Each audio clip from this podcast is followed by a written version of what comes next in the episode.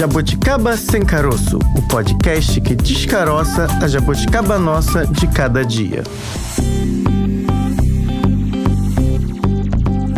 Alô, jabuticabers queridas! Sexta-feira feira. Como a gente fala com prazer essas duas palavrinhas, né, Francine Augusto? É mágica, música para os meus ouvidos, Bárbara Pereira. Qualquer dia a chefia vai brigar com a gente, porque a gente fala da sexta-feira com tanto prazer, mas tanto prazer. Entusiasmadas. Vai parecer que a gente não gosta de trabalhar, Francine. Não, é verdade. A gente se encanta bastante. O é verdade é que a gente tem prazer, não que a gente não gosta de trabalhar. Porque eu falei um é verdade assim na sequência. Não é verdade esse bilhete. O importante é que estamos aqui. Mais uma semana se passou. Dias de luta, dias de glória. Agora é dia de relaxar. Fim de semana promete, Bárbara. Fim de semana promete sempre. Porque faça chuva ou faça sol, a gente pode relaxar, dormir até tarde. Barulhinho do relaxamento.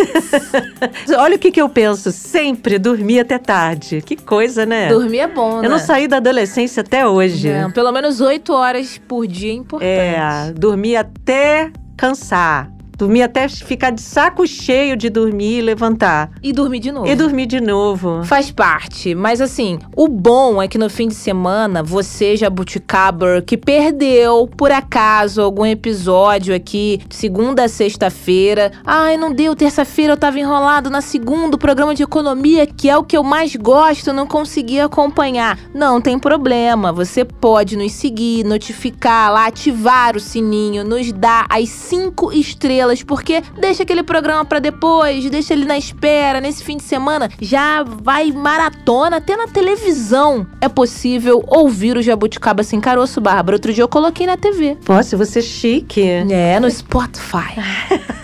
Eu botei é, aquela TV inteligente, né? Smart, coloquei, botei minha continha lá, aí ficou uma jabuticaba em tela cheia. A TV é inteligente mesmo? Não sei, nunca conversei com ela. Ela é inteligente, porque ela reproduz o jabuticaba sem caroço. É verdade, ah. é. Boa, gostei da saída. Agora, se você fala assim, ah, não tenho tempo para ouvir os cinco no fim de é. semana e quer escolher um só, é claro que a gente quer que você ouça os cinco. Tudo. Curta, dê estrelinha, faça o que você quiser lá, sempre no positivo, óbvio. Mas se você só pode ouvir um, não tem problema não. Escolhe qual foi o episódio que você perdeu, que você quer ouvir, o tema que você mais gosta Isso. e coloca no fim de semana entre uma musiquinha e outra. Ah, cansei de ouvir música, vou ouvir o Jabuticaba. As meninas são divertidas porque somos desse tipo, sim. Somos dessa. E o tema é legal também. Ah, então vou aqui ouvir o Jabuticaba sem caroço. Agora, se você Jabuticaba quer algo com mais emoção do que ouvir o nosso podcast,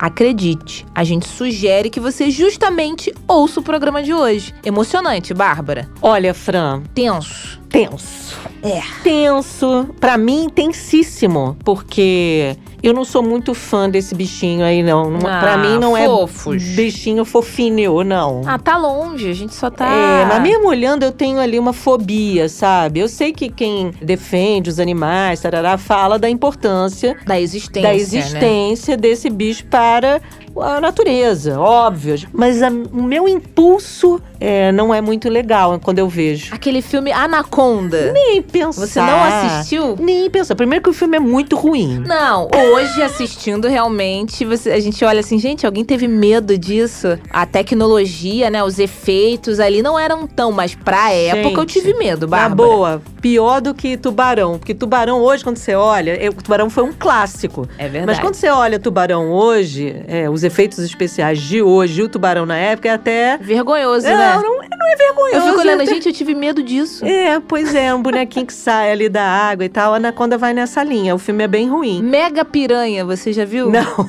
Gente, é um filme. Sugiro você, Jabuticaba, coloque as imagens do Mega Piranha e no celular você ouça o Jabuticaba se encarou simultaneamente. Isso aí. Gente, as piranhas, elas eram gigantes.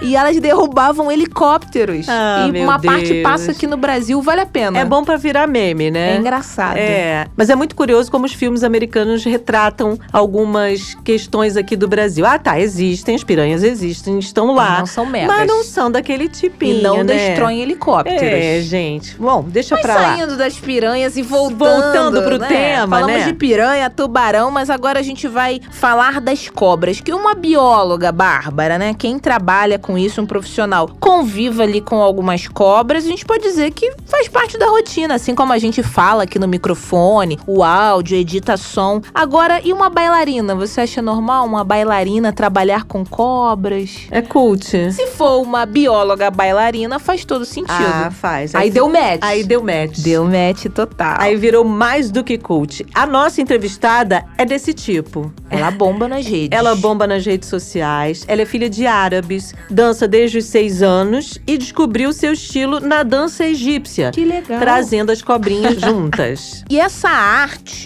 Bárbara, que legal, ela mantém viva aí também como uma espécie de homenagem ao bisavô, que era um artista muito reconhecido, dançarino que ficou famoso executando a dança da espada. Que assim, tem que ter uma arte ali, né, Pra não se cortar, não se ferir, assim como dançar com cobras, imagino eu também, que você tem ali que ter cuidado, até por causa do bichinho pra manusear, pra não machucar. Mas como ela é bióloga, ela sabe de tudo e mais um pouco. Sabe mais do que a gente. É, eu prefiro não comentar, porque não sou tão fã de cobras assim como a nossa entrevistada. Vamos deixar ela contar isso aí. Jaboticaba tá on. A gente convida agora, então, para o nosso bate-papo a Gisele Kenji, ela que é bióloga, bailarina, inclusive é referência aqui no Brasil em dança egípcia e dança com serpentes. Ela vai contar isso pra gente ao longo do nosso bate-papo. Gisele, muito obrigada por participar aqui do nosso podcast. Seja bem-vinda. Um grande prazer. Eu gosto muito de ter essas oportunidades onde eu possa divulgar o meu trabalho e falar um pouco sobre cobras também, que é tão legal. Não é para ter medo das cobras, né, Gisele? Não, cobra, imagina, É. não tem nada a ver. Deixa ela longe.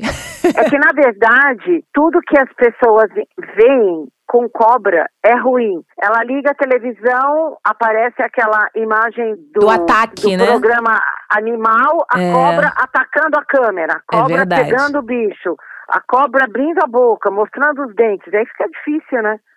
É verdade. Então já quero que você conte pra gente esse amor, acredito que vindo aí da biologia, né? Já que você é bióloga de formação. Queria que você contasse a sua história um pouquinho para os nossos ouvintes que estão te conhecendo agora hoje no programa. O mais interessante é que a minha história não começou na, na biologia. Ó. Começou com sonhos que eu tinha quando eu era criança. Hum. Eu tinha sonhos que eu andava por alguns locais e o chão era forrado de cobras vivas. Eita. E as cobras, elas davam espaço para o meu pé, para mim colocar meu pé. Ó. E as cobras simplesmente andavam, andavam como se fosse o meu chão. Era muito louco. Hum. E aí eu nunca tive assim, ai, cobra, coisa feia, coisa horrível, ai, cobra ataca. Eu sempre tive uma imagem bonita das cobras. E quando eu fui para biologia, aí foi diferente. Hum. Eu fui fazer biologia e nesse local que eu fui estudar,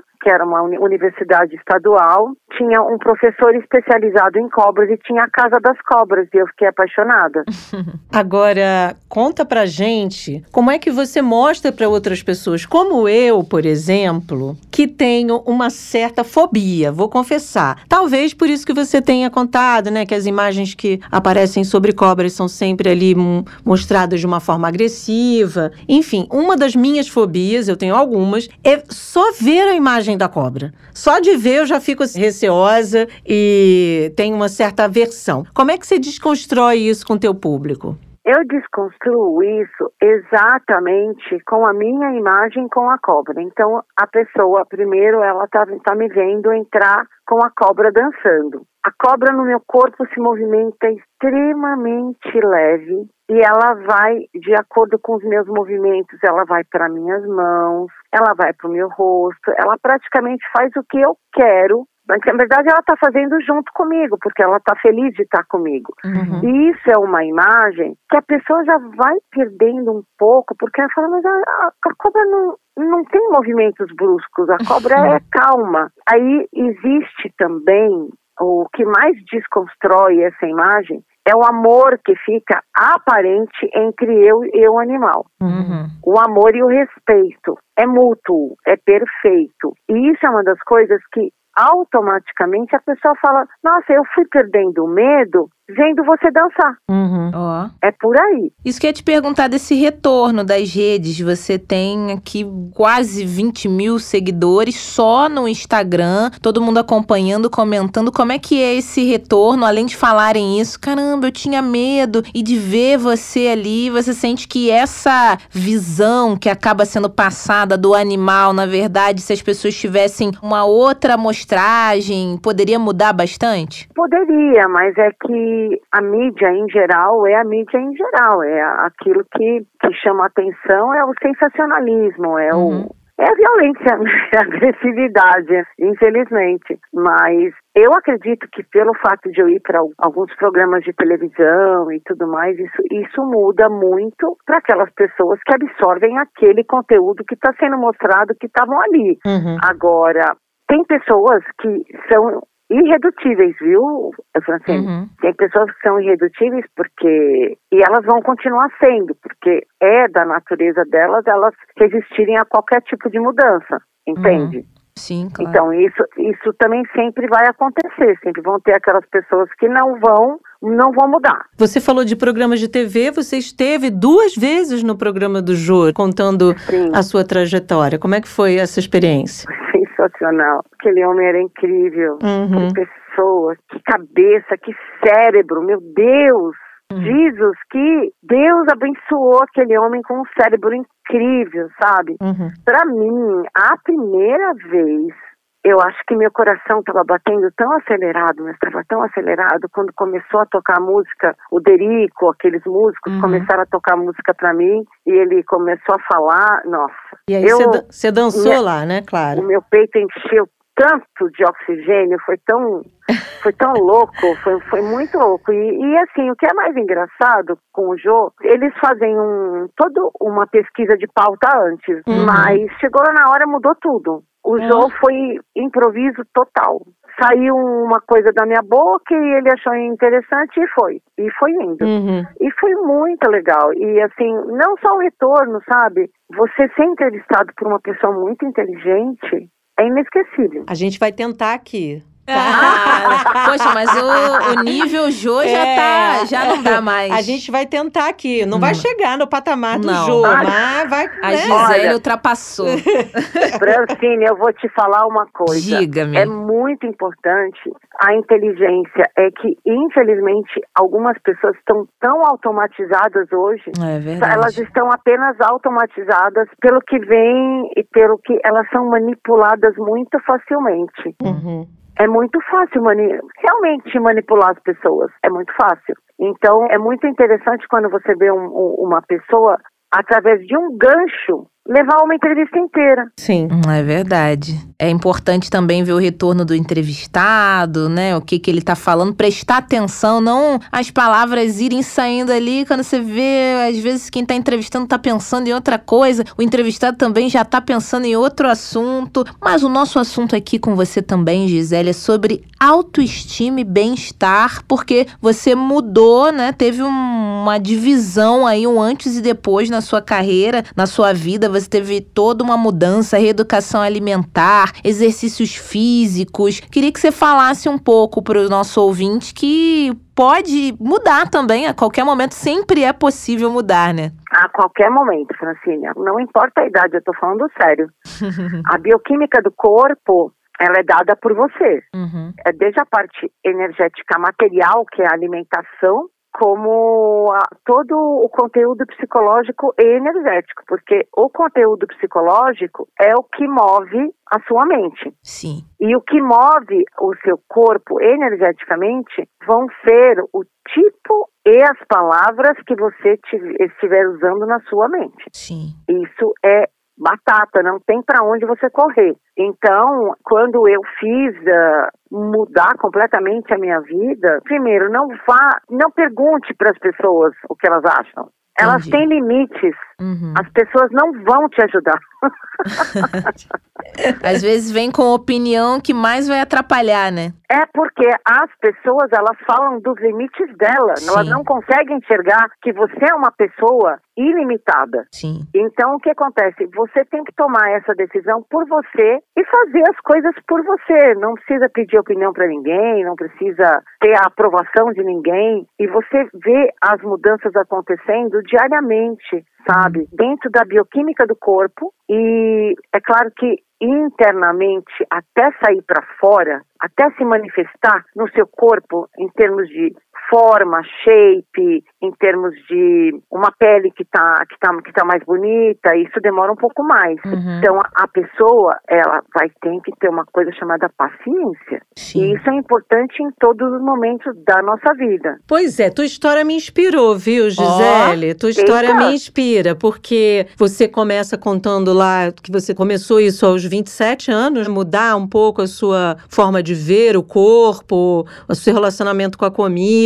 E hoje você está com 58 anos, com uma forma física maravilhosa, aos meus olhos, muito boa, principalmente no momento que tudo é fitness, aí tem que estar com o corpo malhado. E sua forma física não é essa. Sua forma física é de um corpo natural, de uma mulher muito mais que vai muito mais para o campo do natural. Isso me inspira porque eu tô nessa fase de busca do que, que eu quero ter como corpo. Não só a questão estética, mas da saúde, obviamente, mas com o corpo também. A gente é vaidosa e não vamos mentir.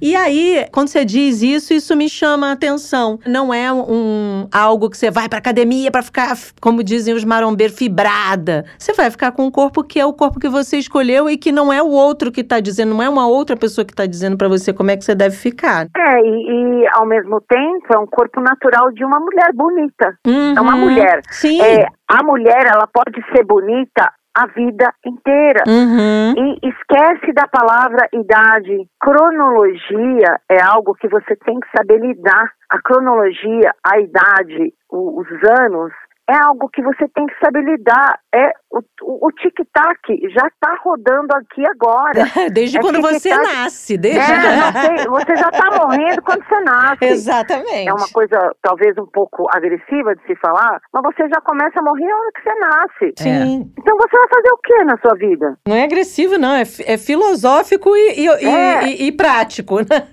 Então A gente- faça alguma coisa boa Aham. e busque a tua forma. Por exemplo, a forma que eu busquei em mim, que eu busco ainda em mim, porque eu ainda tenho objetivos. É incrível que depois que você começa com um, vem 30 objetivos, né? Uhum, uhum. E é muito legal. E você vai começar a entrar numa, num ciclo infinito. Uhum. Você vai viver uma vida muito saudável, porque você não vai mais aceitar nada que não seja bom para você. É isso. Você chega. Todo mundo que começa a fazer, que tem essa busca, vai chegar nesse ponto. Uhum. Você já não aceita mais nada que não seja bom para você. Aquilo que não é bom para você, você não vai aceitar e você não quer. E qualquer um que esteja nos acompanhando agora, Gisele, é capaz de também praticar a dança egípcia? É complexo? Conta pra gente aí quem ficou empolgado e quer conhecer um pouquinho mais, talvez, se inscrever, participar ali, conhecer mais sua companhia. Olha, a dança egípcia é uma dança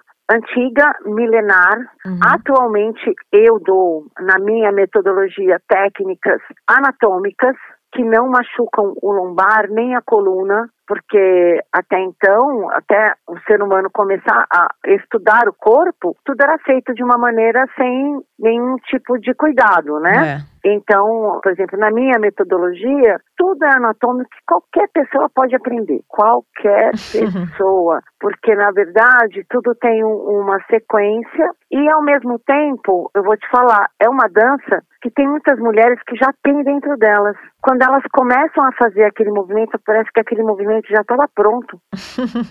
Então, não dá para você, por exemplo, nó- só deixa eu falar uma coisa que é bem legal. Hum. Dentro da dança egípcia tem dois tipos de movimentos: movimentos rítmicos e movimentos ondulatórios. Uhum. E toda mulher, ela tem ou dentro dela já ou os rítmicos ou os ondulatórios. Uhum. Então, o que, que eu faço quando eu ensino ou quando a gente ensina? A gente, pelo menos na minha concepção, eu pego aquilo que a pessoa já tem de facilidade, de potencial e mostro para ela, isso é uma motivação para ela, e eu pego o outro lado que ela tem de deficiente, que eu tenho que ficar mais em cima, e continuo trabalhando aquilo até a pessoa despontar e aquilo ficar fácil. Entendeu? Uhum. Sim. E aí você continua trabalhando com essas questões do corpo. Além das aulas, você faz essas apresentações com a sua companhia. Quem quer conhecer a companhia, quem quer te ver se apresentando, vai aonde? Vai no Instagram, cia.gisele Uhum. G-I-S-E-L-L-E-K-E-N-J. Meu nome. Cia.gisele Kenji. E as cobras, Gisele? Meu Deus. Voltando para as cobras. Voltando, as cobras nunca saem da cabeça. Não.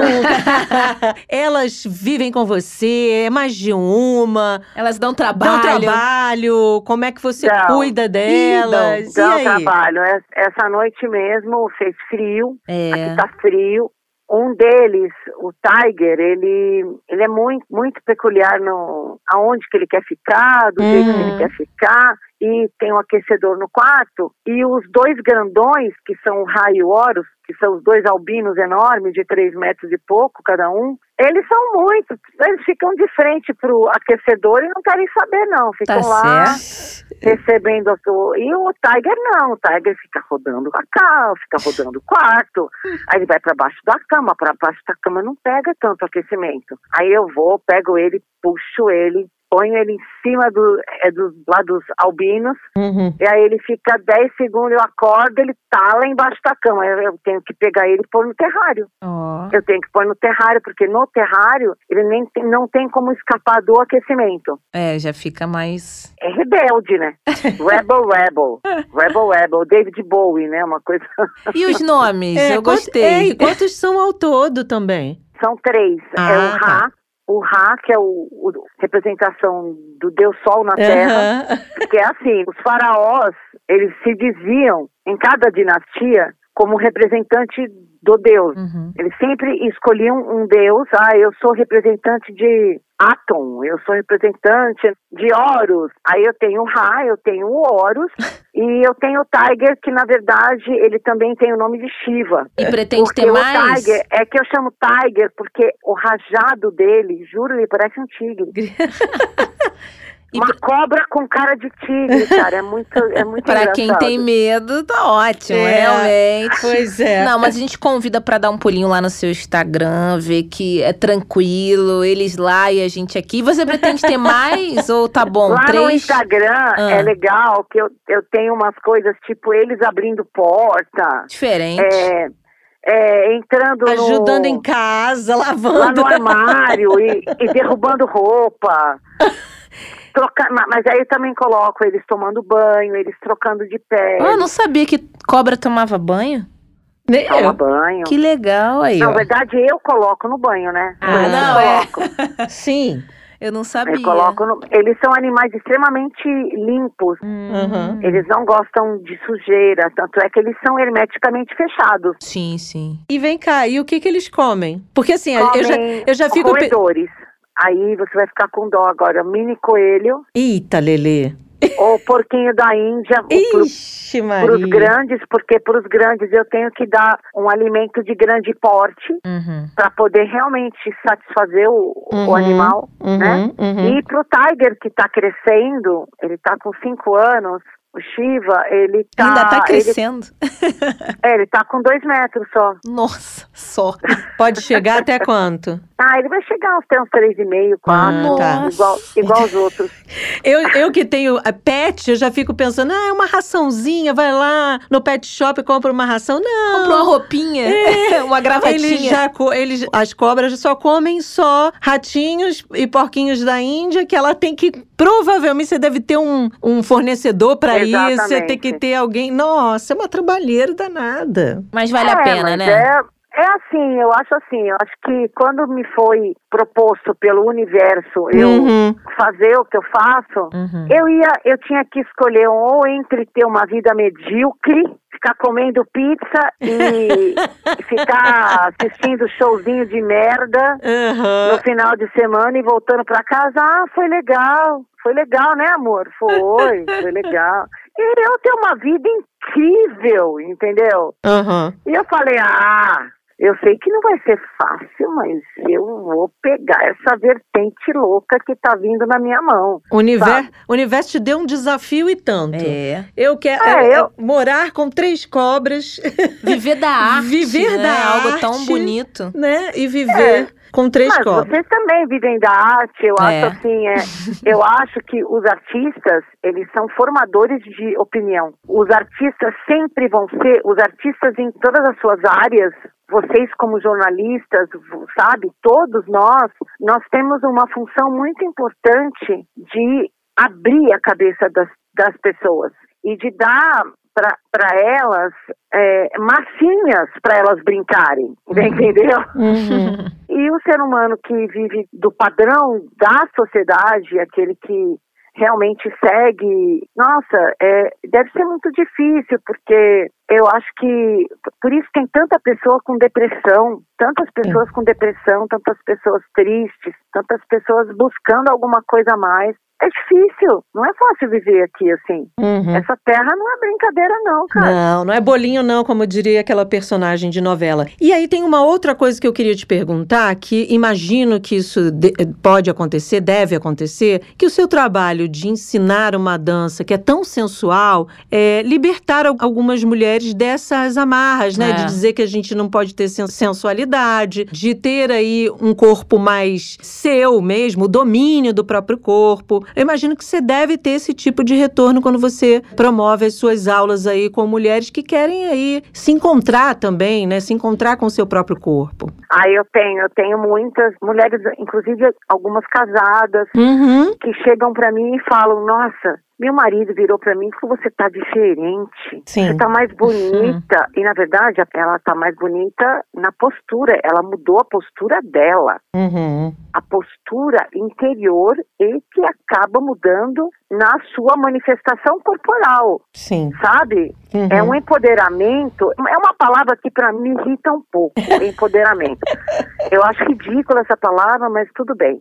É uma manifestação da mulher que é muito interessante. Uhum. Então, a postura da mulher muda muito quando ela se conhece e conhece a essência dela. Então, a- o conhecer a própria essência e a força, porque a força da mulher está na essência feminina. Quanto mais ela fugir disso, menos ela, menos ela vai conseguir ser forte. Uhum. Uhum. Quanto mais ela encontrar a essência dela, nossa, é a força, a, a visão de vida, tudo muda, tudo muda completamente. A postura dela em todos os locais, ela muda, ela muda, ela, ela muda a maneira de olhar para a vida. Gisele Kenji é bióloga, bailarina, professora de dança. É, muito obrigada pela sua participação. Adoramos. Queremos mais mulheres empoderadas, não que você não goste dessa palavra, mas mais mulheres aí libertas, com seus corpos libertos para elas serem o que elas quiserem ser, casadas, solteiras, juntadas, misturadas, enfim, mulher, Ah. mulher do jeito que ela quiser. Mulheres vivas, poxa. Bom, ótimo, mulheres vivas. Muito obrigada, viu, Gisele? Imagina, muito obrigada a vocês pela oportunidade, viu? Um beijo, tchau, tchau. Tchau, tchau. Muito sucesso para vocês. Pra nós. Pra nós. Tchau, tchau. Deu match? Bárbara Pereira, quando a gente coloca no buscador, eu adoro falar buscador, porque eu não gosto de falar nome, a gente sabe que tem um mais famoso, porém existem outros menos utilizados que também fazem esse trabalho de busca. Quando jogamos ali no buscador e digitamos a, a frase luva de pedreiro, sabe o que aparece? O Luva de Pedreiro. Nas imagens. Aparece ali já a profissão: celebridade de internet. Ah, É uma profissão hoje em dia. O que a gente quer saber aqui com você, ouvinte, se deu match ou não deu match, é a trajetória, não sei se podemos falar a rápida carreira do Irã de Santana Alves, que ficou mais conhecido aí por todos nas redes sociais como Luva de Pedreiro. Na biografia dele na internet já está escrito que ele é um ex-criador de conteúdo e ex-influenciador digital brasileiro que bateu recordes aí em 2022 com muitos conteúdos virtuais. Você vê como a vida na internet ela é rápido. Por que que tá ex? Porque apesar dele ter feito um sucesso falando receba,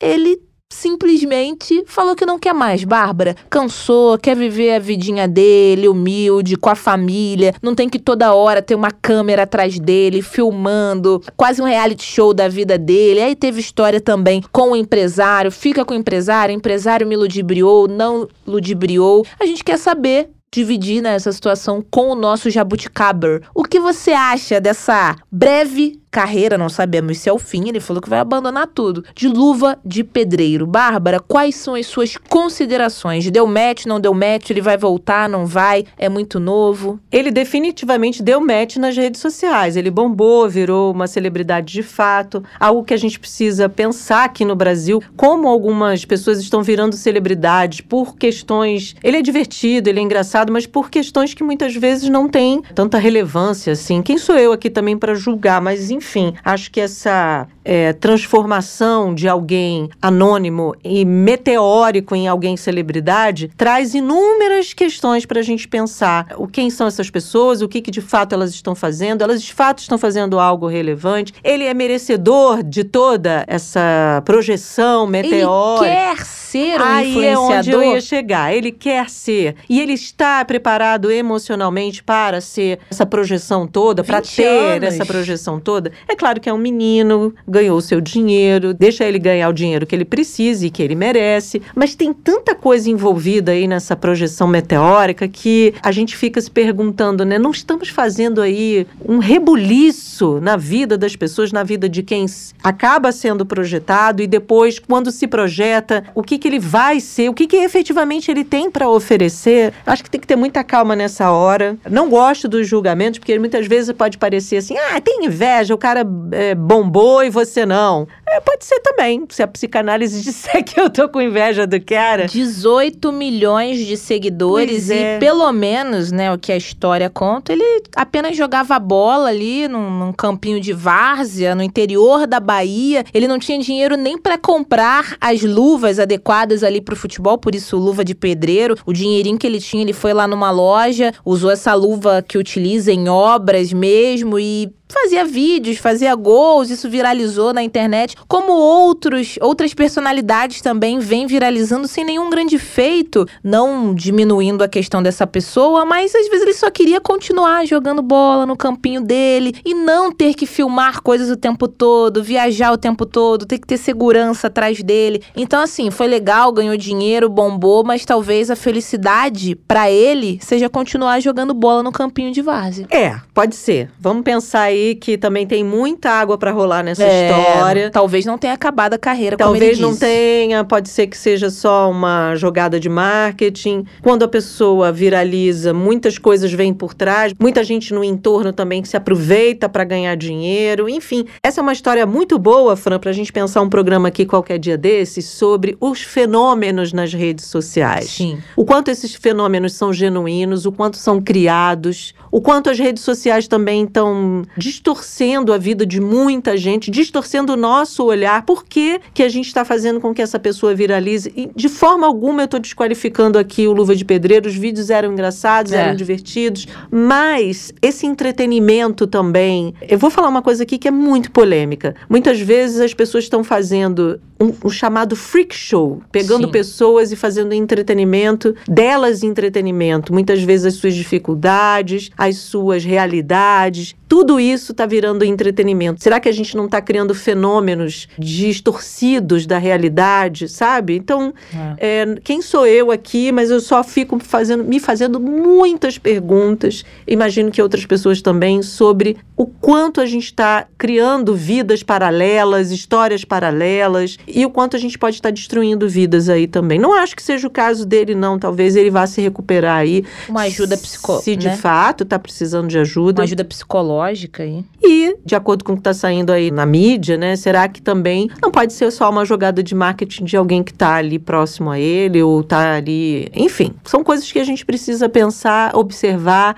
e discutir. Criador de conteúdo, né? Como o próprio nome diz, você tem que criar algo e talvez algo que era genuíno ali, intuitivo, como era ele, fazer um gol, levantar as mãos e falar receba, já virou ali algo automático. Toda vez ele tinha que fazer, como influenciadores aí que ganham bordões e toda entrevista tem que falar aquele bordão, ou uma outra influenciadora que, ai, cada hora ela compra uma bolsa, uma bota diferente, então ela vai criando aquilo e é um universo paralelo, é quase um metaverso digital uhum. que os criadores, enfim, é uma coisa muito louca, vale a pena, com certeza, não só onde eu match, mas a gente discutir, falar isso, até que ponto é válido, até que ponto isso continua natural, porque eu sou a Francine que tô aqui, lógico, um pouquinho mais louca do que quando não estou no ar, a Bárbara também, mas é a nossa profissão, falar, conversar. Você que acompanha o Jabuticaba sabe que quando o tema é mais engraçado, divertido, até como os programas de sexta, a gente brinca mais, quando são temas mais sérios, a gente mantém ali a seriedade, mas imagina viver um personagem o tempo todo, você não conseguir ali viver, ou ah, na família tem que ser de um jeito, no profissional ser de outro, nas redes sociais de outro, isso não dá match. Viver personagens deixa só para quem faz filme, novela e por aí vai. É isso, Fran. Não só personagens. Se você cria um personagem e você é um artista e está criando um personagem, eu acho que até é válido. Sim, nesse sentido. Sim, sim. Agora, se você pega a vida de alguém, tem uma realidade distinta e você transforma aquela vida num entretenimento, em algo para chamar atenção e muitas vezes para você rir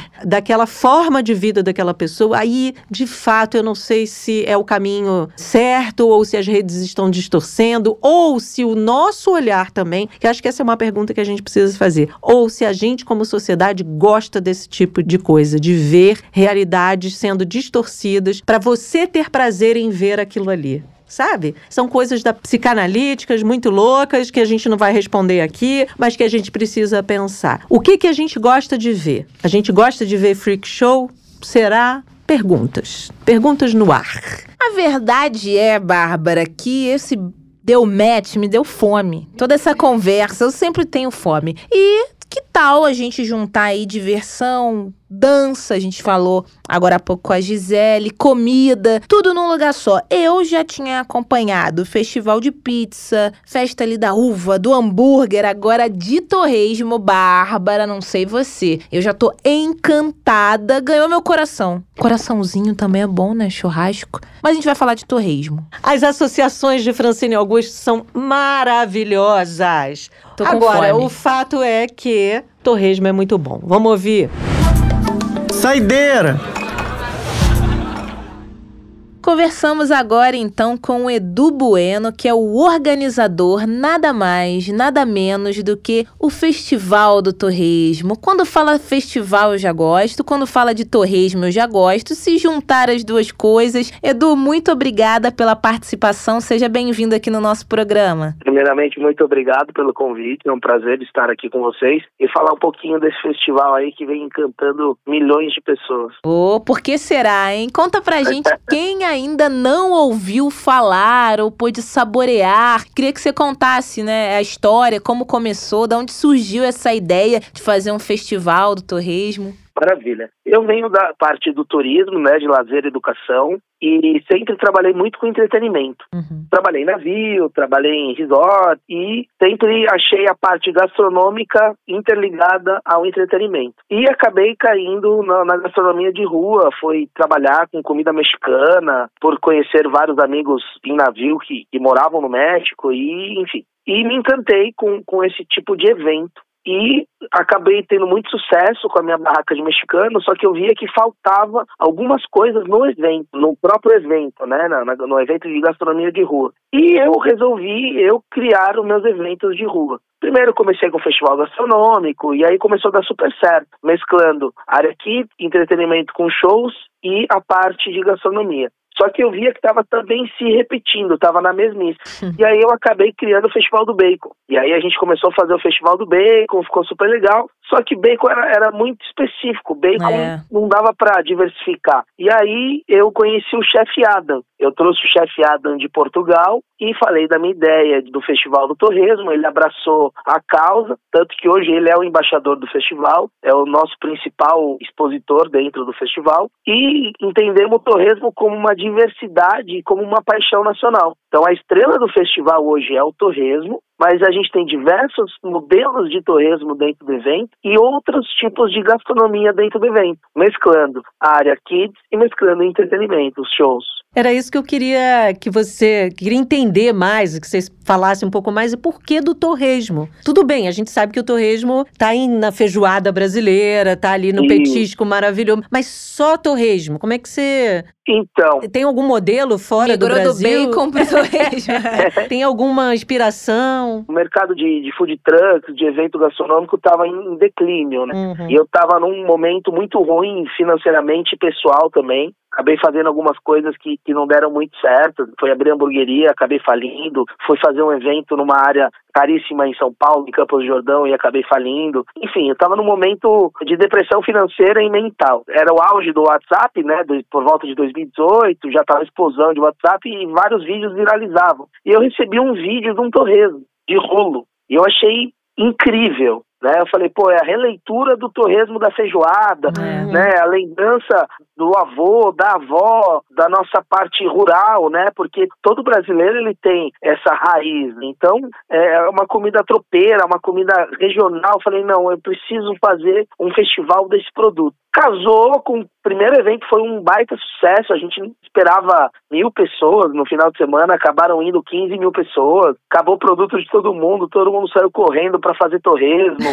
E a gente viu lá naquele naquele festival que foi um modelo né? Um molde de festival e a gente começou a evoluir então do primeiro evento que foi um final de semana eu já acabei marcando mais três em sequência um atrás do outro Caramba. e foi criando um corpo muito grande e hoje a gente tem uma história aí de 112 festivais realizados e mais de 4 milhões de pessoas que já frequentaram o festival. Que bacana. Eu acho legal você contar essa história, porque às vezes a gente conversa com idealizadores e é aquela parte que não foi tão bem sucedida assim, o pessoal meio que deixa pra lá ou até prefere esquecer, não, vai que, é, né, não. deixa quieto ali debaixo do pano, não por querer esconder, mas ah, é, vou contar só as vitórias. Eu acho que é bem fundamental até para quem ouve a gente agora e possa estar pensando, poxa, eu tentei um negócio, não deu certo, tentei outro. Então, tem o seu momento, o seu momento chegou. Antes, talvez não era para ser com a hamburgueria e com os outros negócios, né? A gente tem, eu falo a gente porque é uma sociedade né, bem ampla. Eu sempre trabalhei com sócios. Então, muitas das minhas sociedades não deram certo. E isso fez com que eu avaliasse melhor não só a sociedade, mas como eu estava atuando nos meus negócios. Então, a gente tem aí um leque se eu ficar falando das minhas derrotas, eu vou, a gente vai fazer um episódio só de. não, não, vamos de falar. Derrotas. Já você já ultrapassou mas, essa fase. Vamos... Foram importantes, sim, né? Sim, mas é assim, eu acredito muito que muitas coisas positivas que estão acontecendo hoje são porque a gente viveu muitas amarguras, uhum, muitas é. problemáticas fizeram com que a gente criasse calo, criasse mentalidade positiva para reverter as situações. Hoje eu vejo o empresário brasileiro de sucesso não é aquele que só fez coisa boa, é aquele que passou por vários problemas uhum. e acabou superando e aprendendo a como não repetir o mesmo erro, uhum. né? Então transformando e mudando mesmo, moldando o negócio, né? Então é, é muito doido assim, é, é muito gratificante poder lembrar todos os nossos fracassos e saber que com eles a gente conseguiu evoluir e a gente está hoje, graças a Deus, com empregando mais de 300 pessoas, realizando dois festivais por semana. Já fizemos um festival em Rio de Janeiro, São Paulo, Minas Gerais, Mato Grosso do Sul. Temos agenda marcada para Florianópolis, Curitiba, Paraná. E o ano que vem a gente vai levar o Festival do Torresmo para os Estados Unidos e para Portugal. Que bacana! Olha quantas pessoas envolvidas. É né? verdade. Né? E gerando é. trabalho, gerando emprego. Agora eu queria te fazer uma provocação. Pelo seu sotaque, você é de São Paulo, né? Paulista. Você é paulista. é paulista. Paulista. E aí,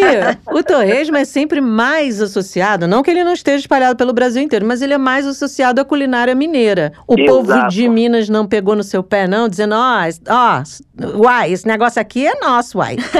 o povo de Minas ama o Festival do Torresmo. Ó, Eles ficam encantados e bravos. Eu tinha o relato que os caras, né, eu comecei, pô, como a gente não teve essa ideia? Caramba, pô, tem que vir um paulista aqui, fazer isso aqui, vocês dão aula. Então, assim, a gente é muito bem recebido Que em bom. Minas Gerais, a gente foi muito bem recebido no Mato Grosso do Sul, foi impressionante. E no Rio de Janeiro abraçou a gente de um jeito que a gente veio para ficar um mês e já vamos completar aí até outubro quatro meses de evento direto aqui no Rio. a gente gosta de um torresminho aqui no Gosto, Rio. Torresmo do Chopp, viu? Ó, É, é, pessoal do- estupidamente gelado. Mas nas, nas redes sociais, na página de vocês, que a gente vai dar o endereço aqui para quem tá acompanhando, apenas ouvindo esse podcast, mas quer ali olhar, salivar conosco, tem umas churrasqueiras especiais, um negócio meio automático e tem torresmo É. de frango. É um espetáculo à parte. Comer ali vira só um detalhe. O evento é gigantesco, né? É isso, é o que veio na evolução. A gente começou fazendo um evento, o Festival do Torresmo, num estacionamento de mercado, uma área assim Uhum. de mil metros, pequeniníssimo, todo mundo tímido, né, não sabendo muito o que o público esperava e vice-versa. E todo mundo foi aprimorando. E hoje tem roda gigante de porco, tem costela que gira, É. tem pele de frango e tanta coisa diferente que acaba sendo mesmo um entretenimento visual de gastronomia. Tem hambúrguer na parrilha, fogo voando para tudo quanto é lado. Então é, é muito visual. Então eles criaram estratégias para atrair o público, para cativar o público, para entreter o público com a própria comida, né? Eduardo, eu, eu sou suspeitíssima pra falar, porque eu amo o torresmo, mas sempre que eu olho pro torresmo, eu penso na Sociedade Brasileira de Cardiologia. Meu Deus! que isso! Mas não, Você- o torresmo não engorda. Quem engorda é a gente. Tá vendo? Ó, se a pessoa estiver fazendo uma dieta low carb, não tem É ali isso. carboidrato.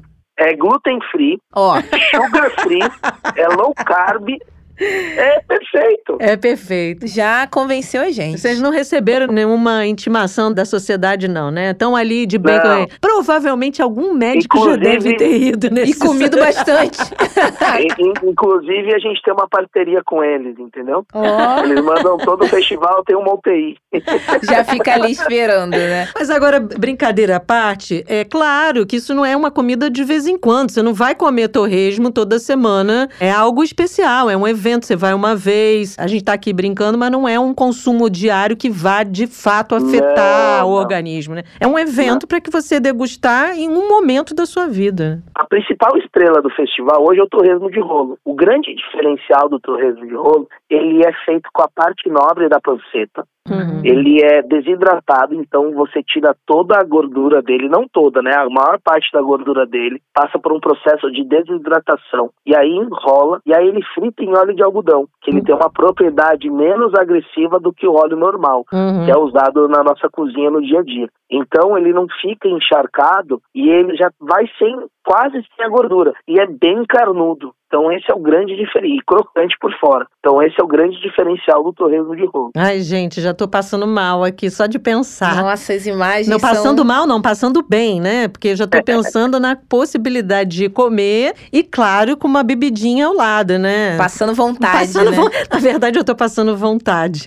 Agora, É, o nosso festival hoje ele engloba né, toda a parte gastronômica Uhum. e a diversidade também de chopp artesanal. Uhum. Então a gente trabalha com os players de só, só cerveja artesanal. Hum. Então não tem latinha, não tem long neck, é cerveja artesanal. Então é uma cerveja diferenciada, são mais de 70 estilos de chopp dentro do festival. Então é um pouquinho diferente esse lance de, de- do consumo da bebida, né? A gente Sim. até brinca, né? Beba menos, mas beba com qualidade. Então é uma cerveja diferente. Então você tem a cerveja mais maltada, a lupulada, uma IPA, uma Vais, uma mais frutada. Então é uma coisa um pouco assim diferente também para que a gente leva aí pro brasileiro. Edu sabe tudo de torresmo e de cerveja, tá vendo? Ó, tem que saber, né, Pra tocar o negócio. Agora, falando aí pros empresários, quem talvez tá pensando também em idealizar algum festival, algo do tipo, é a estrutura, né? Você falou que é uma equipe, óbvio, são várias pessoas aí trabalhando, você não tá sozinho, mas o que vale ali? Começar com algo mais tímido, assim como vocês, fazer o teste, ver se aquele seu produto ali, de fato, fazer aquela pesquisa de mercado, né, que se diz, É. que, qual é a dica que você daria? Porque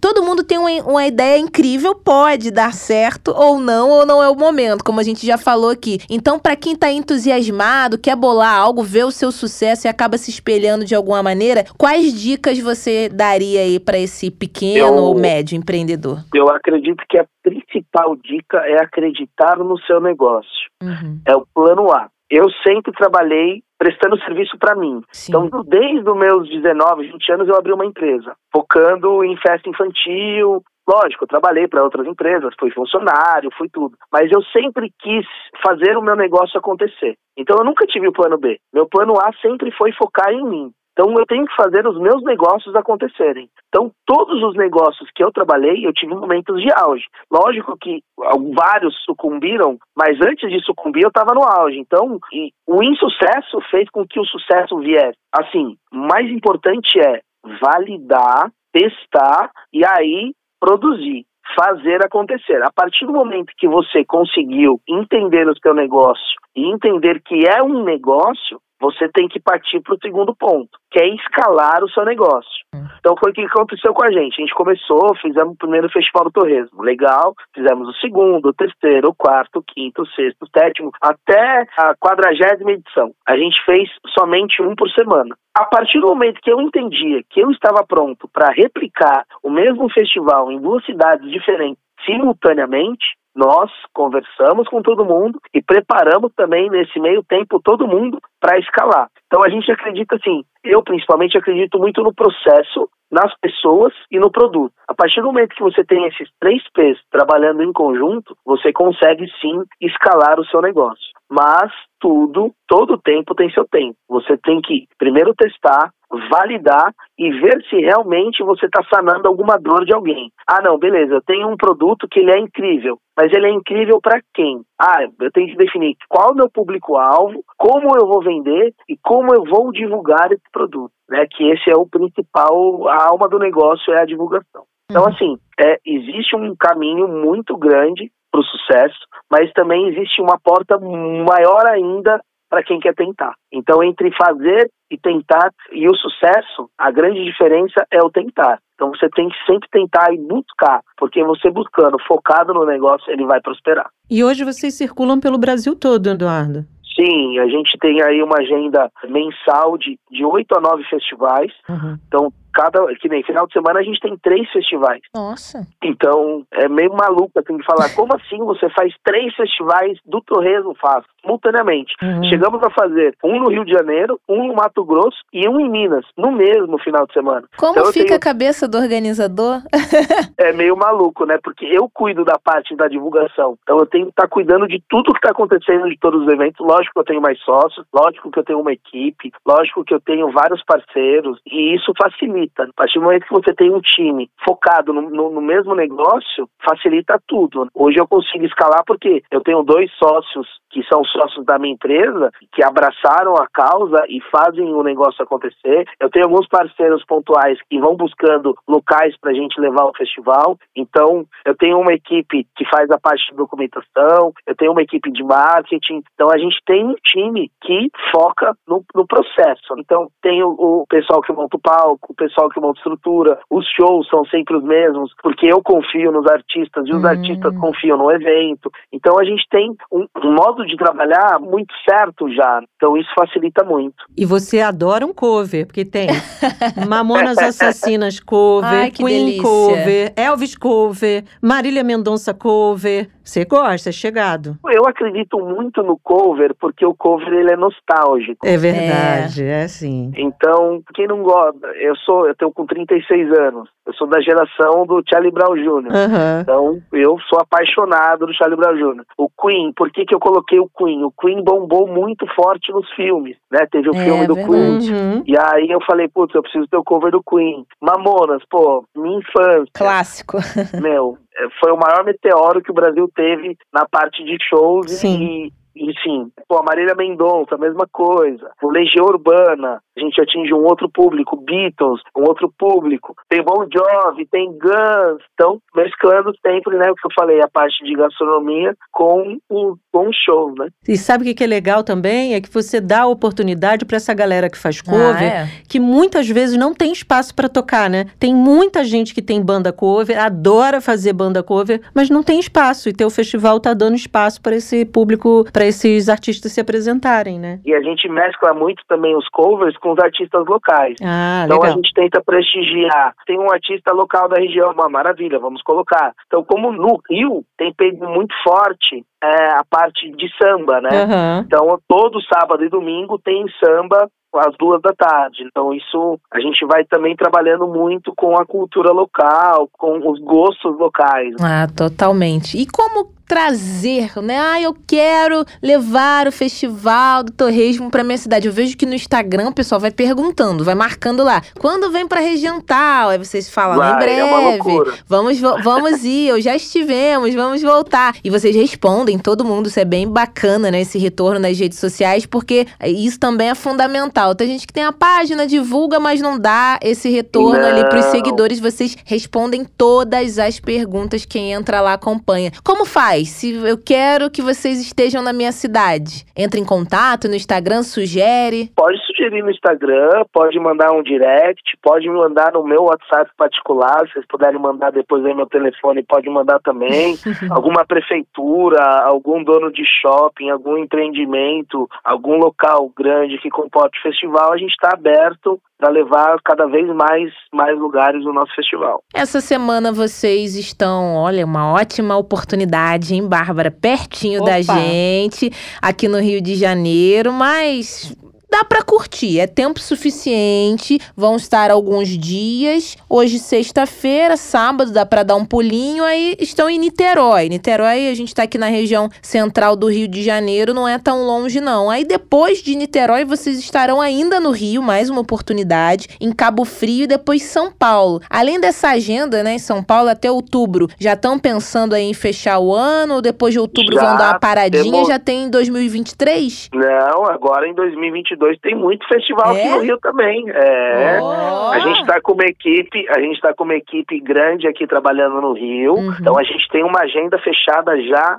no Rio até o final de outubro. E estamos trabalhando para manter o festival aqui até o final de novembro, começo de dezembro. Não faltarão oportunidades. Ih, adorei isso. Não. Já Vou- tem fechado o Bangu, já tem fechado Barra da Tijuca, já tem fechado Macaé, Ó. a gente vai para Campo dos Goitacazes. Ah. Ah, tem bastante coisa. Tudo a gente vai divulgando sempre no começo de cada mês no, Ah. no nosso Instagram. E aí a gente faz muita campanha também, muito vídeo, muito trabalho nas mídias sociais para alcançar cada vez mais pessoas. É, hoje a gente está batendo aí 260 mil seguidores. É, a gente tem muito orgulho em dizer que são seguidores, porque nenhum foi comprado, não tem aquela coisa de robozinho, não. Ali é seguidor mesmo. A gente tem assim um público muito fiel. A gente tem repetido cidades. Então a gente ficou duas semanas na Barra da Tijuca seguidas e as duas semanas foram sucesso. Vamos voltar de novo. A gente ficou duas semanas em Campo Grande, no Rio de Janeiro. As duas semanas foram sucesso. Então, a gente tem seguidores. Então, o festival ele é muito atrativo pela gastronomia, pelos shows e o principal, a entrada no festival é gratuita. Opa, É, você importantíssimo. só, você só paga o que você consumir. Então você quer ir assistir o show sem gastar um real, você é nosso convidado. Ó. Muito bem-vindo, por sinal. O que eu acho legal é essa possibilidade de vocês não ficarem em um lugar, por exemplo, em São Paulo, estiveram em São José do Rio Preto, Interlagos, Aricanduva. Aqui no Rio de Janeiro você falou várias regiões, porque às vezes os festivais ficam em um ponto específico e às vezes é longe, né, de quem nos ouve. Então, Não, a- a- a gente abraça todas as regiões. que ótimo. Que no Rio a gente já fez Resende, Volta Redonda, Itaboraí, estamos fazendo Niterói, Itaguaí, Ó. Campo Grande, Barra da Tijuca, e vamos cada vez mais buscando lugar para trabalhar e levar o festival. Eduardo, muito obrigada, viu, por contar pra gente a sua história e por falar do festival. Gastronomia é algo que a gente ama, Oh. porque é isso, a gente precisa ser feliz e comer de vez em quando algo que não tá ali eh, orientado, não faz mal não. É isso, a ideia é ser feliz. Nosso Exatamente. principal logo é vem ser feliz. Se o festival é para você, é para toda a família. Nem sabia, viu? Tá vendo? Pra mim, ser feliz é comer de vez em quando aquilo que eu quero, a bebida que eu quero. Fechou. E fechou, formou. E para finalizar Hum. ainda, dentro do festival, a gente tem a parte dos churros, Hum, né? A gente tem cone de churros com sorvete. É, assim, um negócio surreal. Olha, surreal. Bota surreal nisso. Agora que a gente vai mesmo, sem falta. Agora, Eduardo, pra fechar, quem for procurar por vocês na rede social, tem alguns nomes aí, mas vocês ali tem que procurar pelo original, né? Eu sou o idealizador do Festival do Torresmo. O primeiro Festival do Torresmo que teve no Brasil foi feito sobre a, pela minha empresa, Fox Produções Diferentes. Hoje, né, devido ao nosso sucesso, tem várias cópias. Isso mostra que a gente está no caminho certo, porque se copia, copia porque o negócio é bom. É. Se fosse ruim, ninguém copiaria. então, só seguir a nossa página Festival do Torresmo Original e ser feliz. Perfeito. Muito obrigada por essa dica aqui na sexta-feira. Agora sim, sextou com cerveja, torresmo e churros no final. Foi um prazer, Eduardo. Até a próxima e sucesso. Muito obrigado pelo convite e foi um prazer participar com vocês. Tchau. Tá. Acabou, Bárbara. Hoje dançamos, comemos. E segunda-feira tem mais. Tchau. Jabuticaba Sem Caroço, o podcast que descaroça a jabuticaba nossa de cada dia.